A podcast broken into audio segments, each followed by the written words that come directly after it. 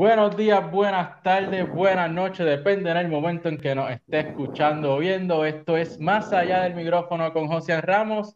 En este segundo episodio tenemos a un periodista deportivo de segunda generación, narrador de voleibol, narrador de baloncesto, ha estado en la Liga Atlética Interuniversitaria, productor, porque tiene su propio programa de radio deportivo, Javier Sabat. Muy buenas noches, buenos días, buenas tardes, Javier.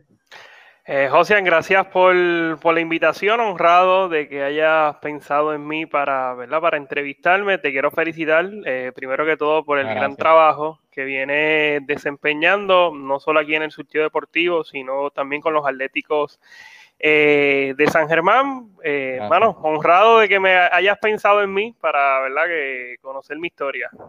Oye, vamos a comenzar rapidito. Sé que tu señor padre, que en paz descanse, eh, fundó lo que es tu programa de radio actual Impacto Deportivo, que se transmite por Radio Paz, 810 AM en San Juan, pero tú ya estabas en, en ese camino, iba a acompañar a tu padre, pude escuchar algunas entrevistas que te han hecho en el pasado.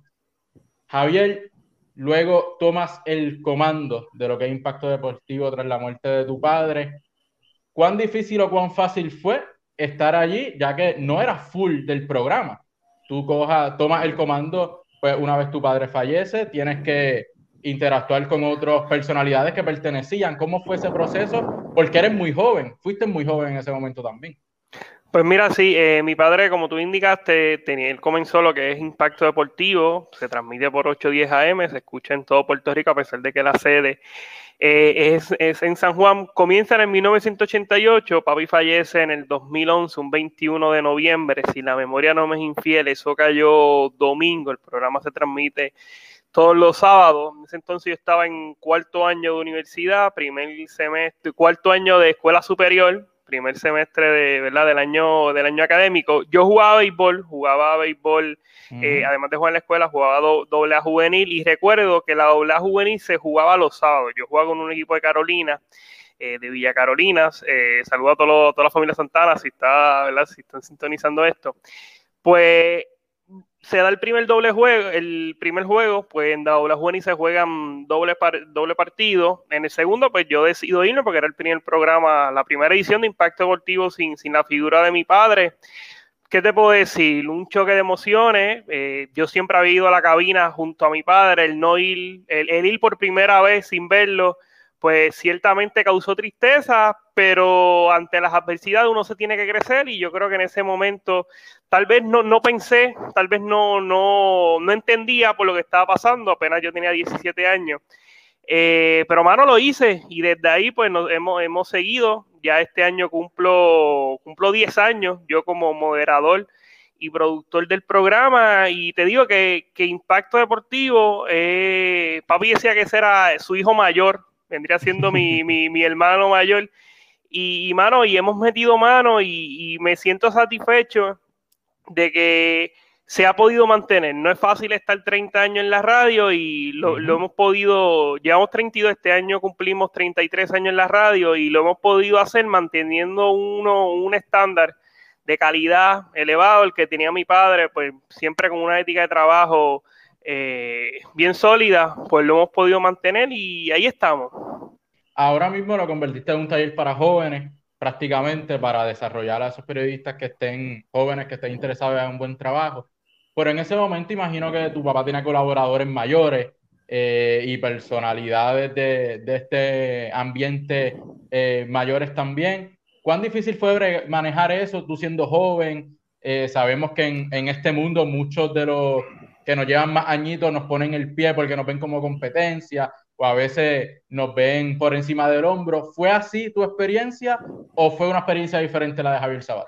Mira, yo siempre he creído, yo, yo creo, yo creo en mí, yo creo en mí, yo creo en toda persona que cree en uno mismo. Uno se va a enfrentar en la vida ante obstáculos, adversidades, y es cuestión de mantener el enfoque. Particularmente con el programa de radio, ya eran personas de confianza que me conocían desde muy pequeño, que sabían del potencial que yo tenía, la dedicación eh, el empeño que, yo le ponía a lo que es la crónica deportiva y no confronté esos obstáculos, pero reconozco que, es algo que pasa mucho, particularmente en, en los medios de comunicación, el periodismo deportivo, que esto es un pastel y, y por lo menos esas, esas personas que llevan muchos años, hay unos que son excelentes personas que comparten ese conocimiento con otros. Y yo, yo creo que de eso se trata. Yo, ¿verdad? Me parece que el éxito es como una pirámide y la cumbre es el tú compartir ese éxito con, ese éxito con los demás.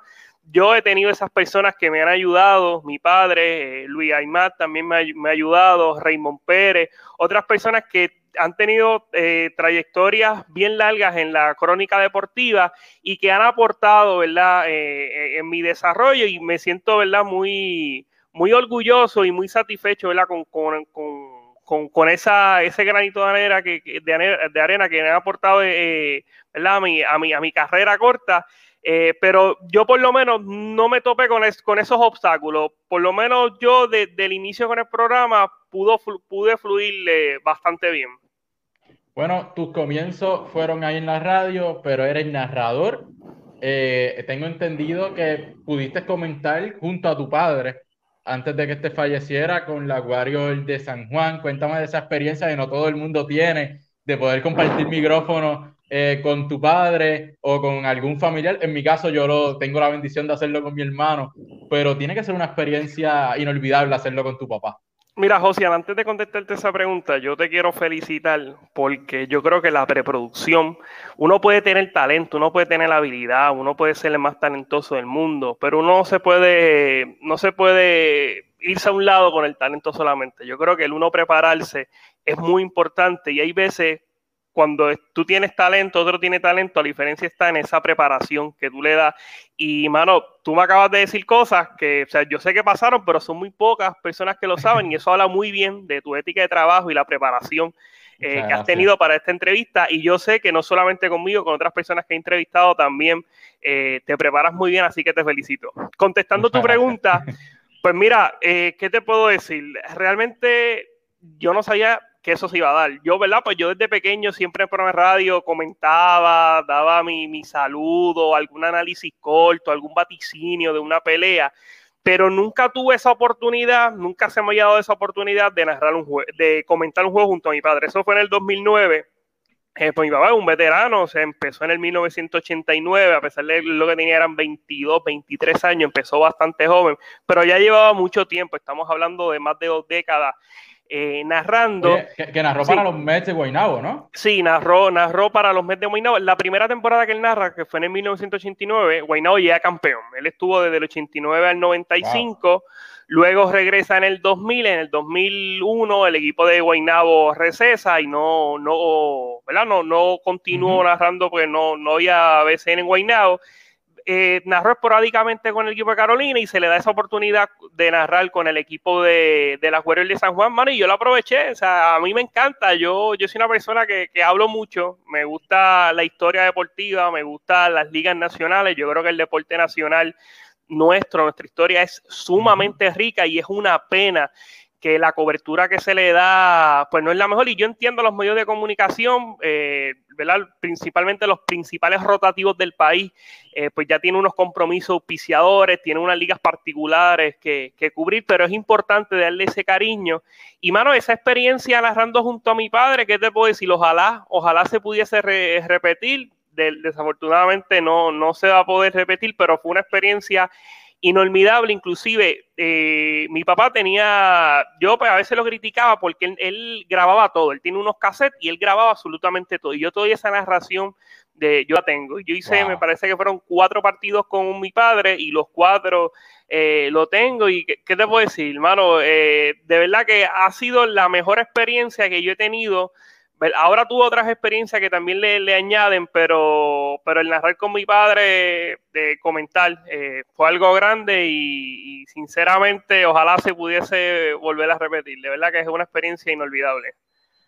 ¿Cómo llega entonces Javier Sabad luego de esa experiencia? Obviamente eh, con impacto, sigues con impacto eh, deportivo. estuviste en la universidad. Tengo entendido que fuiste otro de estos jóvenes que no sabía, no estaba preparado para saber qué estudiar eh, en lo que es la universidad, pero llega a lo que es la Liga Atlética Interuniversitaria, ¿no? Sí, eh, tuve la oportunidad, ¿verdad? Me tomé mis cafecitos jugando béisbol de, del 801, jugué béisbol, jugué también, jugué también softball. Sinceramente, para los tiempos que yo tuve, eh, estuve, el equipo no era tan competitivo, pero tuvimos la oportunidad, esa experiencia de ser estudiante atleta de la Yupi, archienemigo de recinto universitario de Mayagüez. Nosotros podíamos perder contra todo el mundo excepto con Mayagüez. Eh, eso, eso es parte de. eso es como San Germán y Ponce, eh, eh, Arecibo y Bayamón en el BCN, los indios y, y Cagua en el béisbol. es parte de, de, lo que es el deporte y la fiesta de la Liga Atlética Interuniversitaria. ¿Cuál es esa primera oportunidad de narración de Javier Sabat eh, ya sea en el BCN o en el voleibol, que antes de llegar al BCN estuviste en el voleibol. Sí, pero luego, luego de tu papá, ¿cómo es que, que llega esa primera oportunidad? Pues mira, eh, yo me mantuve en el programa los sábados. Realmente yo eh, el programa lo mantenía en, en, una, en, primera instancia por el hecho de ser el hijo de Javi. Pues yo quería mantener el legado de mi padre pero no estaba enfocado. Si tú me hubieses preguntado en el 2012, 2011, mira, tú vas a continuar con el programa, no, yo tenía otra, otras metas en la vida. A mí me hubiese gustado continuar en el béisbol. Realmente no tenía el nivel para llegar al otro nivel eh, pero quería enfocarme, darme esa última oportunidad en el, en el deporte y no, no tenía eso en mente. Pero fueron pasando los meses, fueron pasando los días y me di cuenta, mira Javier, yo creo que es el momento de colgar el bate. El año pasado traté de jugar clase A, me terminé lesionando la espalda y pues, pues dije, no más, no más, Javier. Eh, y pues seguí, seguí en los medios de comunicación, pero no con la intención de, de, de hacerlo como si fuera mi trabajo principal o tal vez vivir de, los medios de comunicación. Yo creo que eso es bien difícil en Puerto Rico, pero me he dado la oportunidad. Entonces, en el 2013, si la memoria no me es infiel, eh, uno de los compañeros que estaba con mi papá en el programa cogió la transmisión del equipo de los Mets, de, de las Mets de Guaynabo. Eh, de voleibol superior femenino. Y él sabe que a mí, a mí me gusta mucho el voleibol, de los deportes que yo más sigo eh, está el voleibol. Y me dice, mira Javier, date la oportunidad conmigo para que vayas, comente y me ayude, porque estaba solo en la transmisión, a mí no me pagaban absolutamente nada. Y de ahí, pues me dio esa oportunidad como comentarista, lo hice bien. La primera vez que me tocó narrar fue un juego que él no fue. Y yo pensaba que esto era algo fácil, porque yo veía a Papi, yo veía a Ernestito, yo veía a Ismael, yo veía a todo el mundo narrando, y dije, pues esto, esto, es fácil, esto es como poner un toque. Y mira, no, yo me quedaba, me quedaba mudo, no sabía qué decir, y yo, espérate, pero ¿qué está pasando aquí? Pero con la práctica, y esto es algo que yo siempre he dicho, eh, yo creo que el, el, narrador, el comentarista, es como el jugador, como, o sea, si tú eres pelotero, tú necesitas, si tú eres un bateador, tú necesitas coger turno tienes que ver turno para tú mejorar. Si tú no ves picho vivo, tú no ves turno, tú no vas a mejorar. En el banco no hay posibilidad de mejorar. Y yo poco a poco fui mejorando eh, las narraciones y me parece que era el encargado de ventas del equipo de Guaynabo, eh, se llama Samuel, ahora se me escapa, Samuel de Jesús, pues le gustó. Y al otro, en el otro semestre, el voleibol femenino se juega, me parece que en ese entonces era para el mes de enero, para agosto me llama, mira, que hace falta un narrador para el equipo, para, para el equipo masculino. Lo que hay son 25 pesos. Tú me dices, ¿los coge o no los coge? Y yo, para mi primera experiencia, y dije, pues está bien, pues lo va a coger, pero con la condición de que el comentarista tiene que ser un pana mío, es Manuel Guillama, que continúa conmigo en el programa de radio. Y ahí empezamos narrando los juegos los juegos de voleibol. De ahí, pues, yo conocía ya a Luis Aymat, el hijo me había dirigido en, el equipo de béisbol de la escuela y él tenía, él también transmitía con el equipo de Carolina y los juegos que más no podía ir, pues me lo daba a mí por radio y ahí pues comenzó, ¿verdad? Me, me comenzaron a llamar y continué, continué narrando voleibol, estuve con, con Guaynabo hasta la temporada 2014, 2014, 2015, por ahí.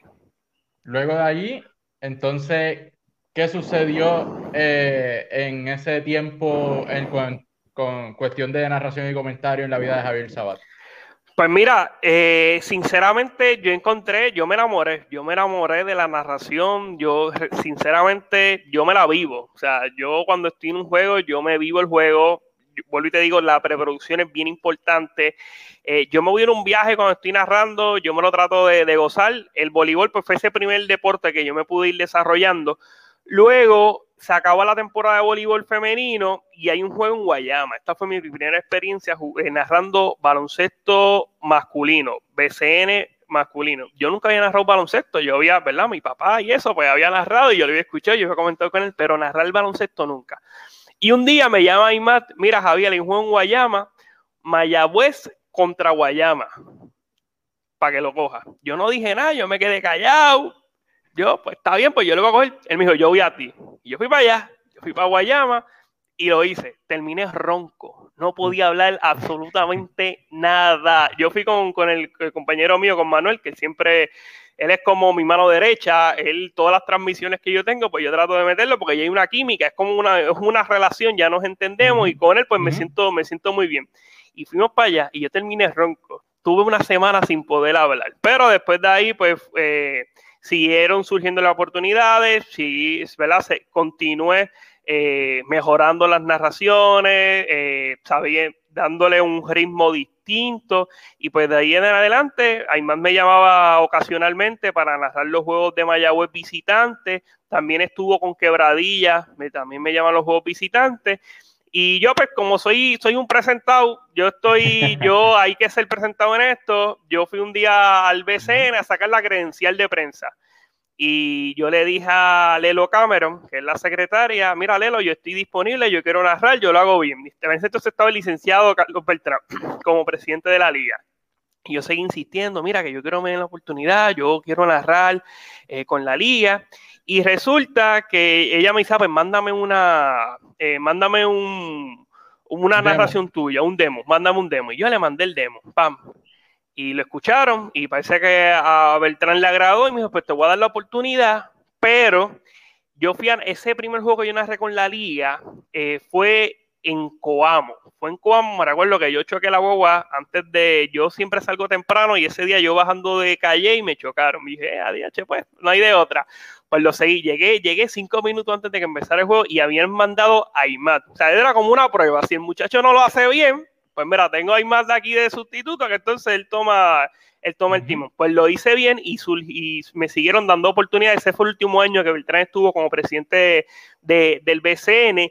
Me dieron partidos también durante la semifinal y el partido final, la serie final, yo narré dos partidos de la serie final, fue entre Ponce y Ponce y Arecibo, inclusive el último juego de la serie final, también lo narré por, esto estoy hablando de radio, fue radio por 580 tuve la oportunidad junto a Johnny Flores, eh, una experiencia para mí inolvidable, Johnny Flores, una leyenda del deporte. Nunca tuve la oportunidad, nunca tuve la oportunidad de, narrar un juego con Fufi Santori de comentarista, nunca se dio.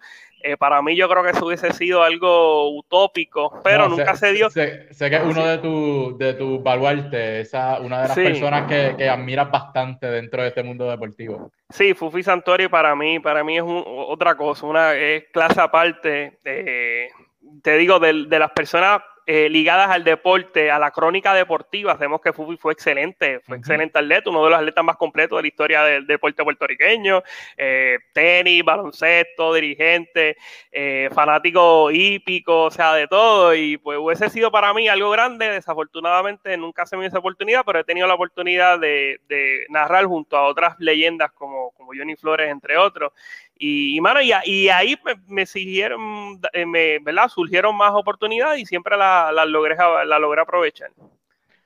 Estuviste en lo que fue la pasada edición del Baloncesto Superior Nacional en la burbuja del BCN, fuiste parte de la historia, porque no todo el mundo narró allí. Cuéntame de esa experiencia y la experiencia también de estar narrando en televisión, estar narrando para Guapa TV. Pues mira, yo televisión no había, televisión guapa no había hecho. La LAI sí había hecho ya un partido y además de la justa, había tenido la oportunidad, eh, pero, o sea, el escenario grande, BCN, la principal liga baloncesto de todo el Caribe, 90 años de historia, es una responsabilidad eh, mayúscula, burbuja del BCN, muchas interrogantes, muchas críticas, se puede dar, no se puede dar. A mí me informaron semana y media antes del comienzo de la burbuja. Yo me acuerdo, yo estaba con, estaba entrenando en la pista de Torrimal, estoy corriendo, pap, llega un mensaje, mira, ¿te interesa narrar con el BCE, o sea, las transmisiones del BCN? Estos son los partidos que hay. Y dije, pues vamos para encima, yo voy a mí, o sea, yo siempre voy a mí, y pues lo cogí. Eh, al principio decía, viache, o sea, esto es, este es el escenario más grande. Aquí en Puerto Rico no, no, no hay deporte, todo el mundo va a estar pendiente, va a ser por guapa de deporte, siempre van a estar las críticas, yo voy a poder lidiar con esas críticas. Y yo creo que si algo me ha enseñado a mí desde la muerte de mi padre es que uno tiene que tener fortaleza mental. Van a haber gente que te va a criticar, van a haber gente que te van a alabar, van a haber gente que va a estar de acuerdo, otros no, y uno tiene que mantener ese enfoque. Y yo pues, pues puedo decir que siempre, siempre, gracias a Dios, ¿verdad? Gracias a mi familia, el apoyo familiar, siempre he mantenido ese enfoque y mira, y asumí el reto y creo que lo cumplí, lo cumplí a cabalidad. Habrá gente que habrá estado de acuerdo con mi, satisfecho con mi narración, habrán otros que no. Pero yo siento que yo hice un buen desempeño y te digo que ha sido una experiencia, wow, eh, única, una experiencia grande, grande eh, grande en todo el sentido de la palabra por el escenario y también por la dificultad para uno narrar. O sea, esto no es como un partido común y corriente. Yo sé cuando son transmisiones de, Juegos Olímpicos que el equipo de transmisión no puede estar allá en, la sede eh, pues hacen transmisiones desde el estudio. En el caso de nosotros, sí íbamos para Río Grande, pero estábamos afuera o sea, no teníamos contacto alguno con los jugadores, no estaba en la cancha, no sabía qué estaba pasando, si un jugador estaba enchismado, si uno estaba lesionado, si se había ido la bola, si esto lo otro se había caído. O sea, que, era un reto, era un reto y mira, yo creo que lo pudimos cumplir la cabalidad. Satisfecho entonces con tu labor eh, en lo que fue la burbuja del BCR. Sí, mano, o sea, yo satisfecho, yo creo que, y te digo, esto de las narraciones, esto de los comentarios, esto es cuestión de práctica. Mientras vayan pasando, mientras uno vaya cogiendo turno, mientras uno vaya tirando minutos de en la cancha, pues uno va a continuar mejorando y sí, claro que sí. Oye, tus deportes favoritos o tus tops son béisbol, y hipismo y boxeo, ¿verdad? sí, esos son los tres deportes que me apasionan. El béisbol lo practiqué durante toda mi vida. Eh, desde los cinco años, pues mi papá tenía esa, esa, ese viaje, por decirlo de esa manera, que bro fuera pelotero grande el día. Yo creo que ese es el deporte que aquí en Puerto Rico todo el mundo comienza practicando, porque es el deporte donde hay chavo, el deporte que más gloria le ha dado a Puerto Rico, donde más oportunidades hay y lo practiqué. Tal vez no era el mejor que practicaba, pero lo practiqué durante toda mi vida. Inclusive si me invitan a un equipo clase A, seguramente termine jugando porque yo soy un apasionado, ¿verdad? Soy una persona incompetitiva. Me gusta el boxeo desde chiquito, eh, lo sigo. Mi padre tenía buena relación con, varios boxeadores. Eh, yo voy eh, continuamente a un gimnasio cerca de mi comunidad. Yo vivo en Cupé, un gimnasio de las Curías. Me gusta ese ambiente, me gusta ayudar, ¿verdad? A los jóvenes. En el caso del boxeo, muchos de los que practican vienen de, familias desventajadas que no se les brinda la oportunidad y a, mí una de, las ¿verdad? De, las metas que tengo es poder ayudar a estos jóvenes que continúen su desarrollo y que vean el deporte como un mecanismo eh, de transformación. Mano, y la hípica siempre me, ha gustado. Eh, las carreras de caballo, particularmente la serie hípica del Caribe, yo siempre he sentido un, sentimiento patrio bien, bien marcado de lo que es la historia nacional deportiva.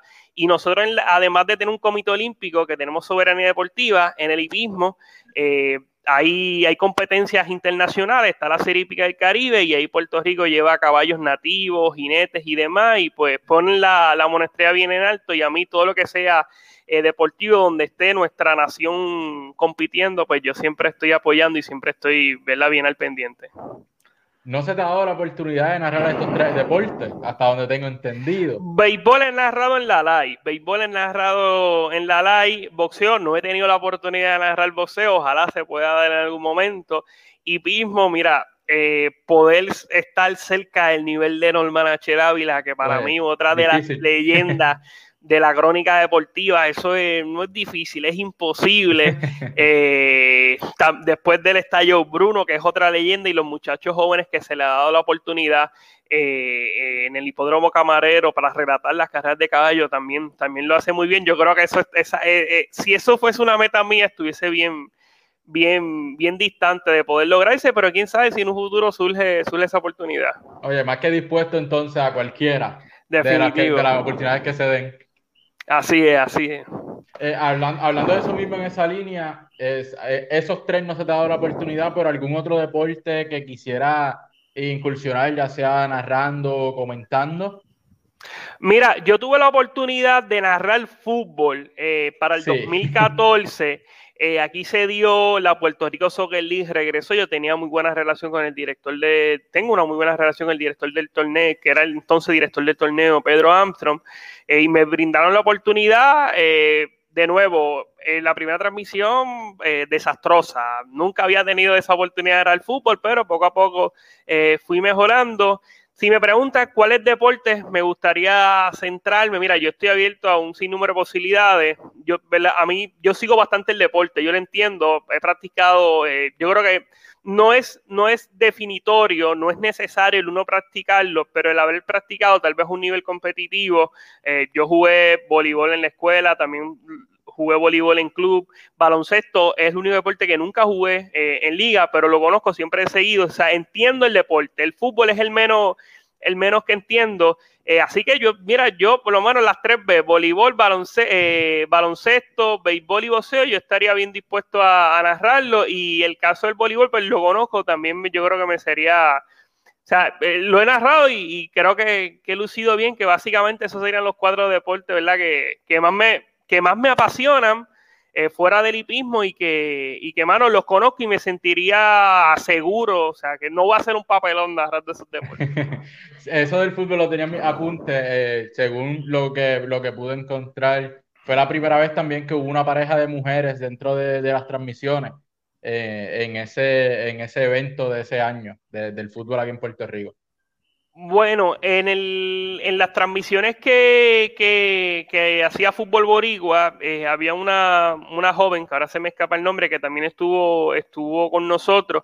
Y yo creo que, mira, que, es importante la figura de la mujer, desafortunadamente aquí en los medios de comunicación no se le da la oportunidad. O sea, yo creo que es, discriminatorio, no solamente con las personas de mujer, también las personas de color. O sea, yo, yo, que yo recuerde mm, o sea, narradores que se le ha dado la oportunidad en televisión nacional, narrar BCN de color, no los hay. Eso también lo podemos ver en los, eh, ¿verdad? En, la, en, los rotativos del, en los rotativos del país y en la, en, la eh, en los medios de comunicación. No se les brinda oportunidad. También está esa, ese imaginario. Eh, esos estereotipos de que tiene que ser tal perfil. Y mira, no, yo creo que si una persona tiene el talento, yo creo que una persona lo puede hacer independientemente sea hombre, sea mujer, independientemente sea blanco, sea negro, independientemente mida seis pies, mida cinco pies. Yo creo que, el talento es el que debe, el que se debe, debe predominar por encima de, de cualquier cosa. Y aquí en Puerto Rico, pues desafortunadamente, no, no, se, no se han brindado eh, esas oportunidades y, mano, particularmente con, la mujer puertorriqueña, yo creo que hay muchas mujeres puertorriqueñas que tienen mucho conocimiento del deporte y que pudiesen hacer un trabajo formidable en, en las transmisiones, no solo del BCN, del béisbol, del boxeo, de un sinnúmero de deportes que están bien, muy, pero que muy bien preparadas. Y hay que, hay que dársela en definitiva. El, deporte en Puerto Rico tiene que evolucionar. En el caso del periodismo deportivo, yo entiendo que se ha quedado un poco estancado en todo. en, el caso de las mujeres, solamente la representación prácticamente es Natalia Meléndez. Eh, no, no hay otra, otra mujer que, que la, le hayan dado esa oportunidad y la hayan puesto a ese nivel y tanto en Puerto Rico como en el mundo, eh, en México, eh, hay mujeres ya que están dentro de los comentarios de, las transmisiones de, la liga de baloncesto, en Europa también lo hay, y hay que, hay que hacer esa evolución. En Puerto Rico, bien difícil, eh, ni, como tú mencionaste, mucha discriminación a mujeres, a las personas de color, a los jóvenes, o sea que hay, hay un poquito allí de, de problemas que hay que ir evolucionando poco a poco. Pero nosotros somos la nueva camada y nosotros podemos, podemos cambiar con eso. Yo creo que esto es un pastel, esto es un pastel y todo el mundo puede comer el de ese, de ese pastel. Uno, puede, uno no puede ir a comérselo completo. Yo creo que, que, el pastel es suficientemente grande y se puede compartir con todo el mundo. Mira, y, y un éxito, tal vez ahora pues uno no tiene éxito, tal vez en el futuro sí puede tener éxito. Y el éxito de una persona joven, yo creo que a la larga va, va a significar en tu éxito futuro, ya que van a decir, mira, pues los jóvenes tienen talento, tienen el nivel, lo pueden hacer, ¿por qué no darle la oportunidad? Y ahí pues surgen y le dan la oportunidad. sí que yo creo que de, eso se trata, de, que surjan esas oportunidades y una vez surjan esas oportunidades, pues aprovecharlas. Hablando de éxito, estuviste en el programa juvenil de lo que es AIPS América, participando en lo que, en lo que fueron los Juegos Panamericanos de Lima 2019 oportunidad que se le brinda por primera vez a jóvenes pertenecientes a lo que es AIPS América. Esto ya se había hecho eh, en Europa, pero en América todavía no se había hecho. Fuiste el representante de Puerto Rico junto a otros jóvenes de, de, lo que fue Latinoamérica en esos Juegos Panamericanos. Cuéntame la experiencia de estar allí con periodistas a nivel eh, de América y a nivel mundial, fotos periodistas importantes. ¿Cómo fue ese curso? Cuéntame toda la experiencia de Javier Sabatallí. Mira, eso fue una experiencia grande. Yo no me la venía a ver, yo no la veía venir. O sea, yo había, me, me recuerdo, eso fue para mayo. Yo estuve participando en Conexión Deportiva, programa de Eugene Guzmán y Irán Torraca. Ellos me brindaron la oportunidad y pues parece que a Eugene le gustó, a Irán también, eh, y Raymond Pérez, eh, periodista deportivo, una leyenda también del periodismo deportivo, pues me recomienda, me dice, mira Javier, tú hiciste buena, labor, te voy a recomendar eh, con la Asociación de Periodistas Deportivos de Puerto Rico, a la cual ya yo pertenecía, y ellos pues evaluaron varios candidatos y afortunadamente pues yo fui el elegido. Habían otros que también tienen el nivel o tal vez están por encima del, nivel mío, que yo sé que lo hubiesen hecho también muy bien, pero a mí se me, se me brindó esa oportunidad y mira, y te digo que ha sido una de las mejores experiencias que he tenido el ir a, a Perú eh, ver una cultura distinta, ver unos Juegos Panamericanos. Estamos hablando que luego de las Olimpiadas eh, y fuera del Campeonato Mundial de Fútbol, eh, para nosotros los americanos y latinoamericanos, porque ese concepto de los americanos solamente son las personas que en Estados Unidos, yo no estoy de acuerdo con eso, los americanos es de los que vienen desde Alaska hasta Tierra de Fuego. Pues mira, es el evento más grande, el evento más grande deportivo.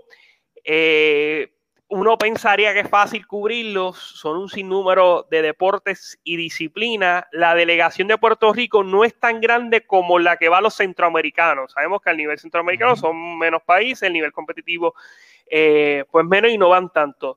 Pero cubrir todas las delegaciones, o sea, la delegación de Puerto Rico completa, habían veces, yo me recuerdo, eh, para, me parece que fue para el boxeo, Oscar Collazo peleaba eh, semifinal, esa pelea era en, el, en Callao, había que ir luego prácticamente cruzar toda, toda la ciudad de Lima y la otra, eh, a otra, parece que son municipios para ver el equipo de béisbol. Uno se tiene que preparar porque hay deportes que son desde la mañana, otros que son por la noche, coger taxi, eh, eh, porque no había carro. o sea, uno no, no va a alquilar allí carro, eso era con Uber que, es, difícil hacer la cobertura, no es nada fácil, escribir las notas, hacer las entrevistas, eh, no, no fue tarea fácil, pero te digo que ha sido una de las mejores experiencias de yo, ¿verdad? Mi meta es poder ir a unos Juegos Olímpicos, no sé si ahora con la situación del, del COVID-19 pues sean no sé cómo vaya a ser la flexibilidad para la acreditación de, la prensa en, los Juegos Olímpicos, pero esa experiencia panamericana pues te, prepara, porque uno tiene que tener la planificación. Ahí no es cuestión de que tú llegaste y vas a hacer las notas porque tú eres eh, el mejor del mundo, no, ahí tú te tienes que preparar muy bien porque son muchos deportes, tienes que llegar a ciertas horas, tienes que saber cómo es el tráfico para tú poder ir de un lado a otro, las comidas que te vas a llevar, hay veces que vas a estar sin comer, eh, que, no, no, no, es una tarea fácil, pero fue una super experiencia. Para mí, yo la aproveché al máximo. Eh, mano, que, que, de verdad, o sea, una de las mejores experiencias que he tenido, que he tenido en mi vida. Tuve la oportunidad de ver la coronación de Puerto Rico en el béisbol. Vi el, cuando Puerto Rico eh, le ganó a los Estados Unidos en baloncesto masculino. Tuve la oportunidad de ver el equipo 3x3, vi la carrera entre Ryan, eh, de Ryan Sánchez y, y Welly Vázquez llegando en la segunda y tercera posición. Sí que, fue una experiencia sumamente grande. Tuve la oportunidad también de ver el equipo de, tenis de mesa encabezado por Adriana Díaz haciendo historia, que de verdad fue una experiencia eh, de otro nivel.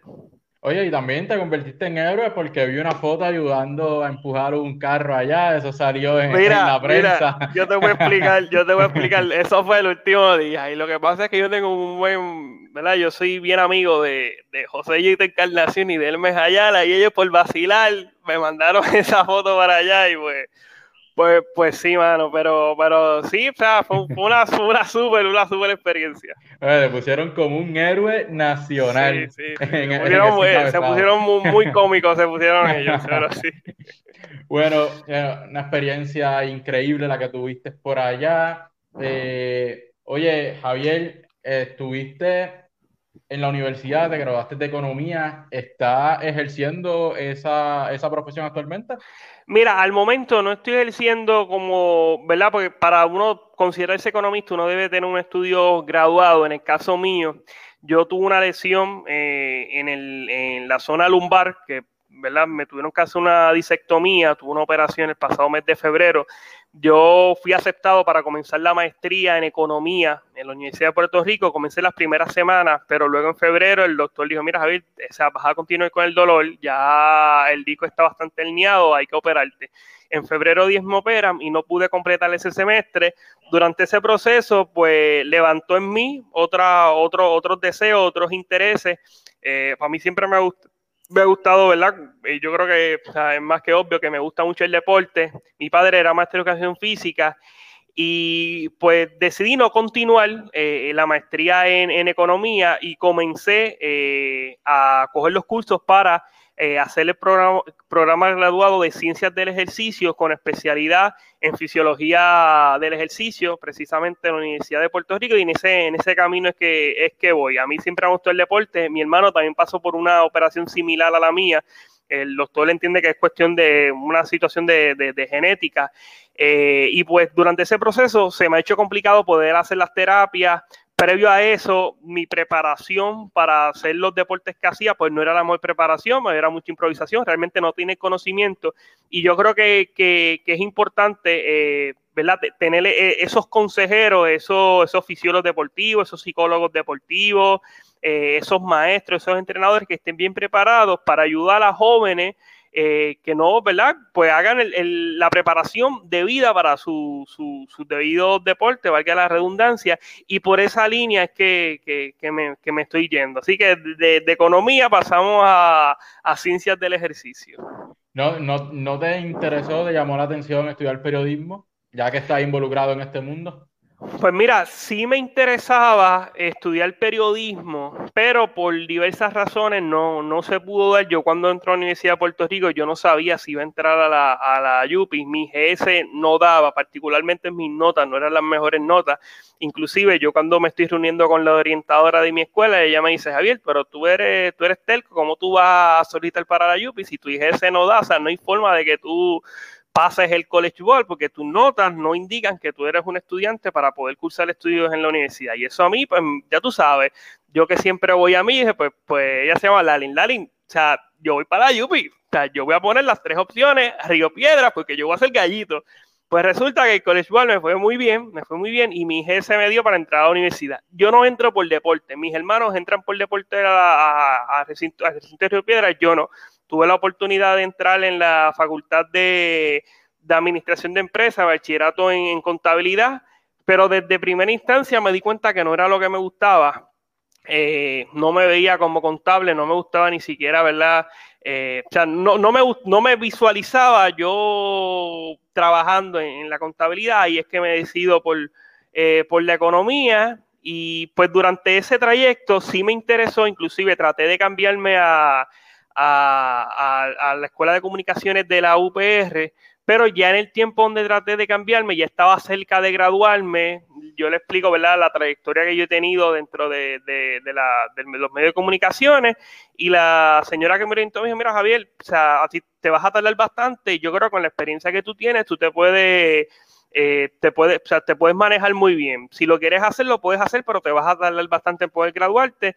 Y por esa razón, pues decidí finalizarlo, mi, mi, bachillerato en, economía. Javier, en tu carácter personal, ¿entiendes que para ser periodista deportivo hay que estudiar periodismo?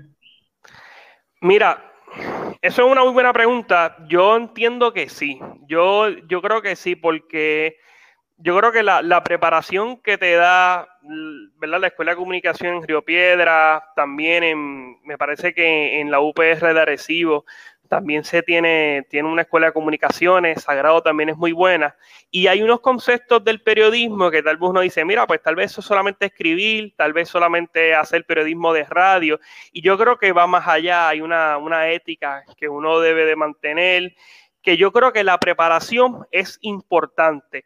En el pasado, pues la Escuela de Comunicaciones de Aulo me parece que mm, o sea, no es tanto tiempo el que lleva en comparación con otras, eh, con, con, con otras facultades, pero yo creo que es importante, yo creo que es importante esa preparación. Tal vez en el pasado había muchos periodistas deportivos eh, que son leyendas del periodismo deportivo que no, no tuvieron esa preparación eh, en, en, en, ¿verdad? en ese bachillerato en periodismo, pero yo creo que el mundo ha ido evolucionando y yo creo que la preparación sí es muy importante para uno, para uno ser periodista. Si tú me preguntas si yo me considero periodista deportivo, hoy yo te digo que no, no, no, lo, no lo laboro, yo soy comentarista, analista deportivo, he tenido la oportunidad de fungir como periodista deportivo porque he escrito para, para el periódico de la universidad, he escrito también para, para, para, otros, para otras revistas y demás, pero me parece que esa preparación, esos estudios, sí son importantes y sí te ponen una, te ponen una ventaja. También uno tiene que tener talento, uno tiene que saber cómo identificarla, eh, cuál es la noticia, cómo identificarla, cómo manejarla, cómo redactarla, hacer una introducción que impacte, que el lector, ¿verdad? Pues, pues de esa primera oración quiera seguir leyendo. O sea, uno también tiene que tener talento, pero me parece que si uno va a tomar un camino, el camino correcto debe ser eh, formándose en lo que es el periodismo. Javier, como joven, ya con vasta experiencia, ¿qué es lo que le falta al periodismo deportivo en Puerto Rico, si algo, para mejorar?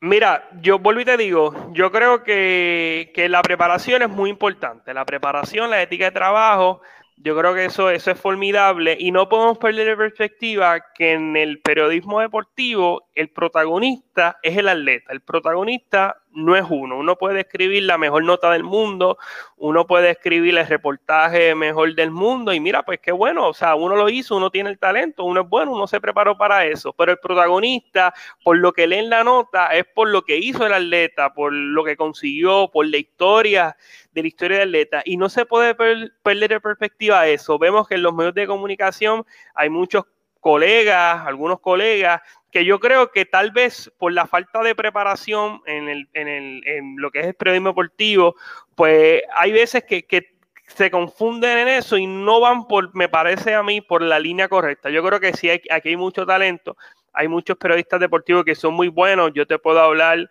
de José Yoita Encarnación, compañero mío en Impacto Deportivo, uno de mis mejores amigos, ganó el Premio Nacional de Periodismo Deportivo Helios, Helios Castro Tirado, eh, un muchacho muy talentoso, te puedo hablar de Manuel Guillama Capella, también un muchacho muy talentoso, Brian Eloy, eh, te puedo hablar de...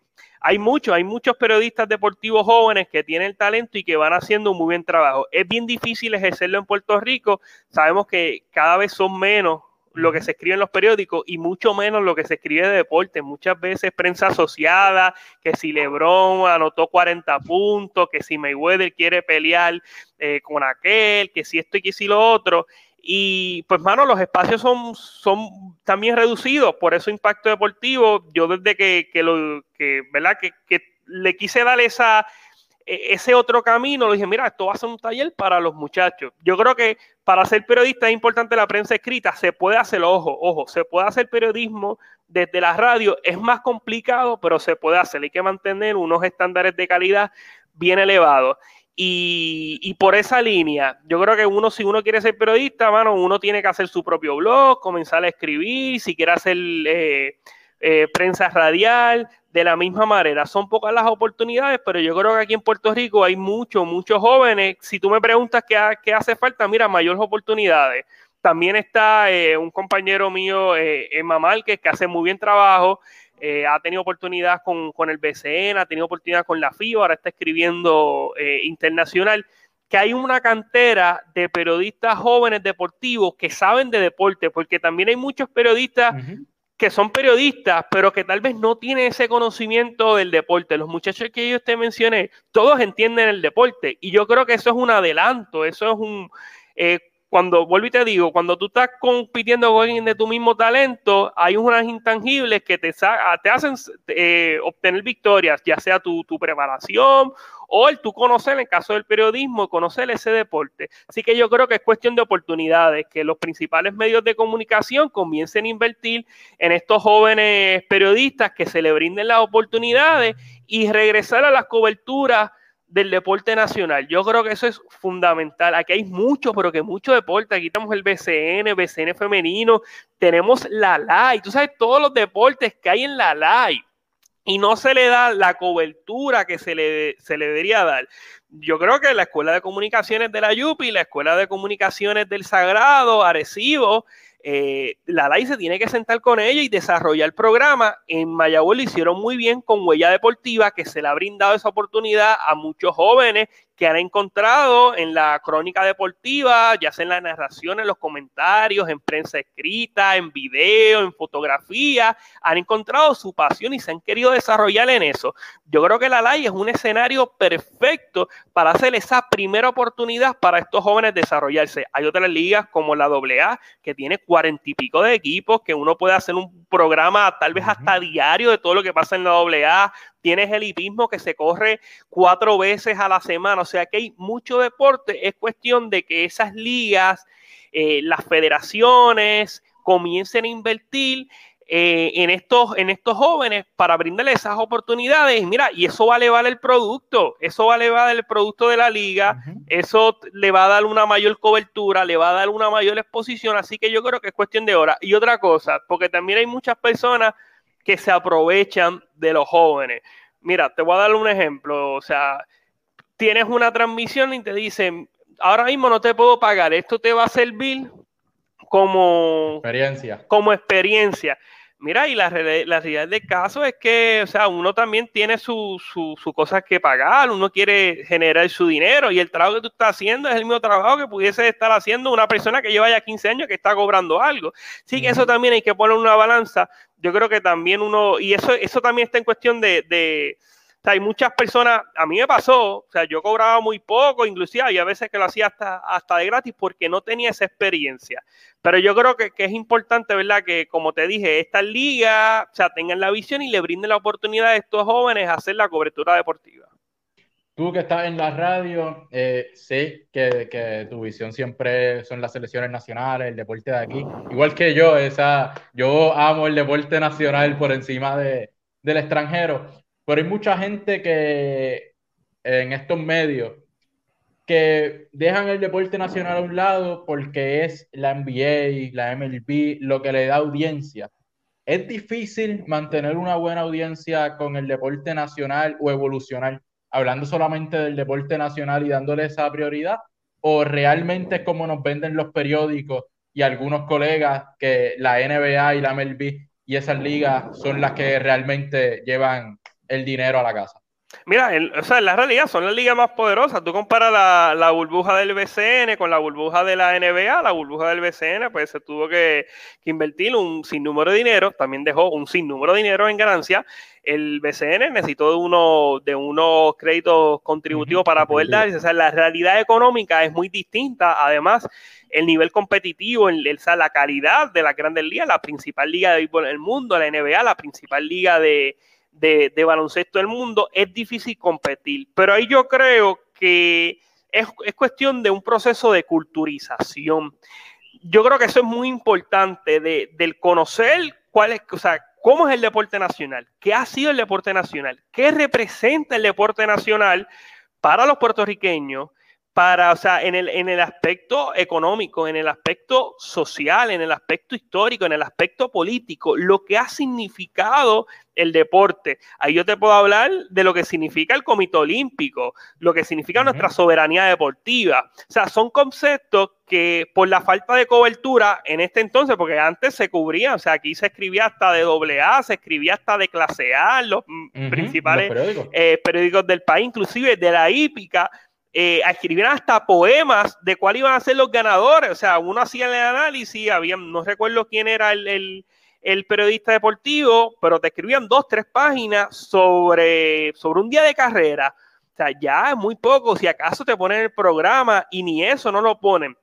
Así que yo creo que es cuestión de, de esa falta, además que competí con estas ligas principales, pues muy complicado. Los sponsors te dicen, no, yo no quiero que sea, yo quiero que, o sea, vamos a ponerle, suponiendo una cadena de hamburger famosa, te dice, tú vas a poner, yo te voy a dar tanto dinero, pero yo quiero que tú me pongas, cuando, o sea, el anuncio mío va a salir cuando Lebron haga algo, no cuando sea Juanito ayer del barrio tal, del municipio aquel no lo quieren porque desafortunadamente como no ha habido en los últimos años ese proceso de culturización, ese proceso de, enseñanza, ese proceso de educación de que mira, nosotros tenemos un deporte nacional, nosotros tenemos una liga de baloncesto que tiene 90 años. Aquí vino a jugar Phil Jackson antes de ganar con el equipo de Chicago.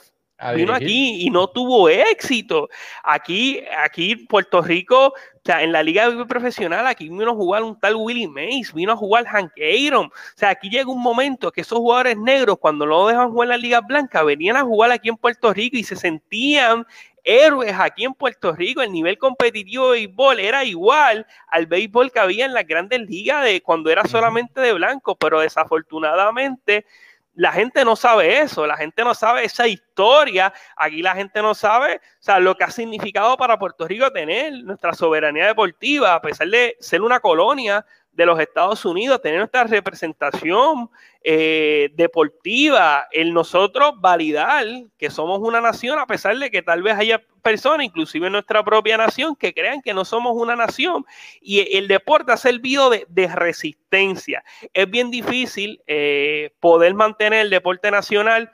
Eh, y esto, pues, yo siempre he creído que la política no se puede separar del deporte, eso está intrínsecamente ligado particularmente aquí en Puerto Rico. Es bien difícil.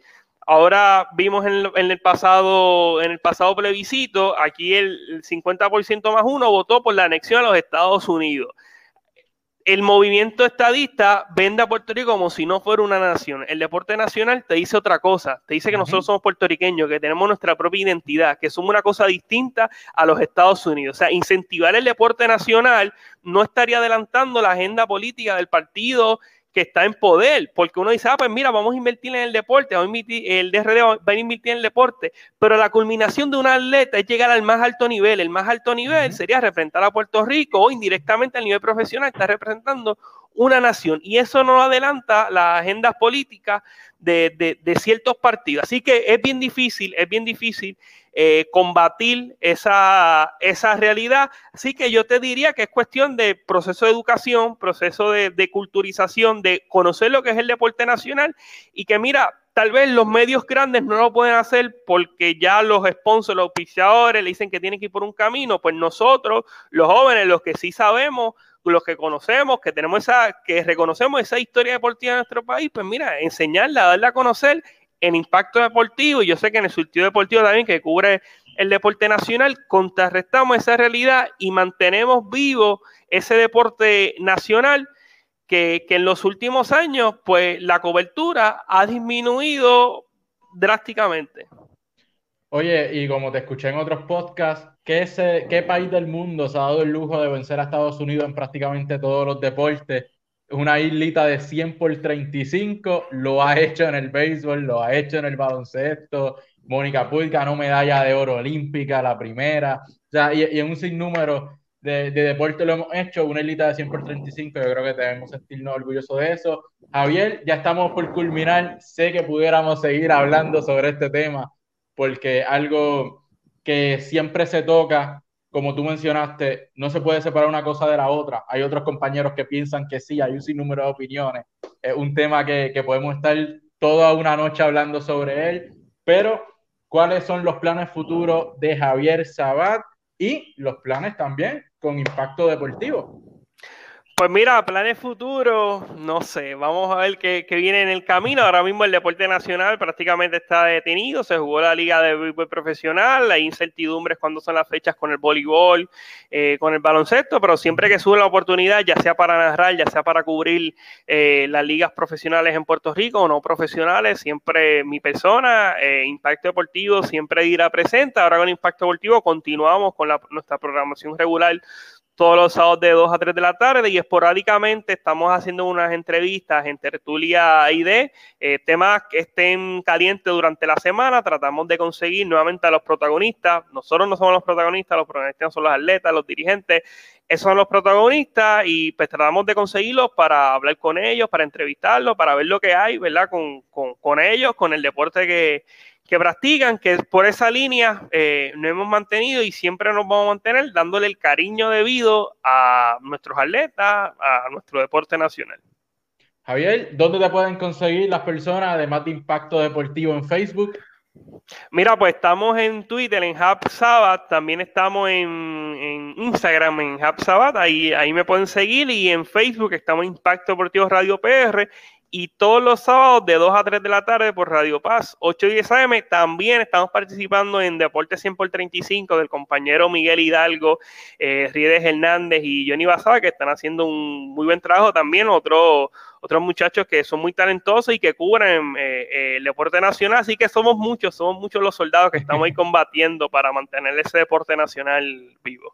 Oye, y, y gracias por la oportunidad de de entrevistarte. Somos muchos y nos tenemos que ayudar entre nosotros, eso es bien importante. José, nuevamente agradecido, ¿verdad? Por, por, la oportunidad, porque hayas pensado en mí, nuevamente te auguro el mayor de los éxitos. Yo creo que has dado cátedra de lo que es una, una preproducción, una, una preparación para hacer una entrevista te has preparado titánicamente bien y yo creo que, de eso de trata, más allá del talento, más allá de la habilidad que uno pueda tener, esa preparación, esa ética de trabajo, eh, a la larga eh, es lo que define una victoria y una derrota y tú eres un vivo ejemplo de eso, que además del gran talento que tiene, esa preparación eh, pues te, da un plus adicional. Así que nuevamente te felicito y además de la entrevista, te felicito por el gran trabajo, vuelvo y te digo, que has hecho con equipo San Germán y, ¿verdad? y con, con tu proyecto, el eh, Surtido Deportivo. Muchas gracias, Javier. Recuerden seguirlo en todas las redes sociales y escuchar Impacto Deportivo todos los sábados de 2 a 3 de la tarde por Radio Paz 810 AM en San Juan. Así que no queda más que nos sigan en todas nuestras redes sociales, en Facebook, YouTube, Anchor Radio, Spotify como Surtido Deportivo. Y nos vemos en otra próxima edición de Más allá del micrófono con José Ramos. Será hasta la próxima.